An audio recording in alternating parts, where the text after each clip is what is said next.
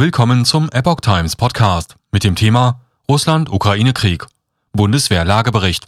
Söldnertruppe Wagner kämpft in Mariupol. Ein Artikel von Epoch Times vom 13. April 2022. Die berüchtigte russische Söldnertruppe Wagner kämpft nach Erkenntnissen der Bundeswehr in der belagerten ukrainischen Stadt Mariupol.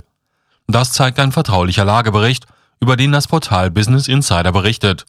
Nach derzeitigen ukrainischen Schätzungen wurden in Mariupol durch russische Bombardements bereits 10.000 Zivilisten getötet. Im Bericht heißt es zur Lage in der Stadt, Truppen aus Tschetschenien seien dabei, die vollständige Einnahme der Stadt voranzubringen. In roter Schrift ist zusätzlich vermerkt, Anwesenheit PMC Wagner bestätigt. PMC steht dabei für Private Military Contractor, der englische Fachbegriff für Söldner.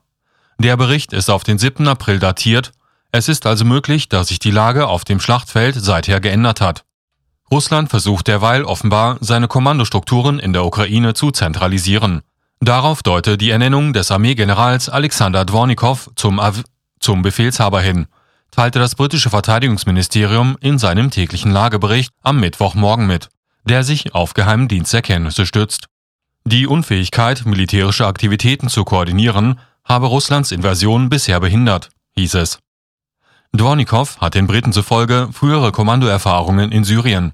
Darüber hinaus befehligt er seit 2016 den südlichen Militärbezirk Russlands, der an die ukrainische Donbass-Region grenzt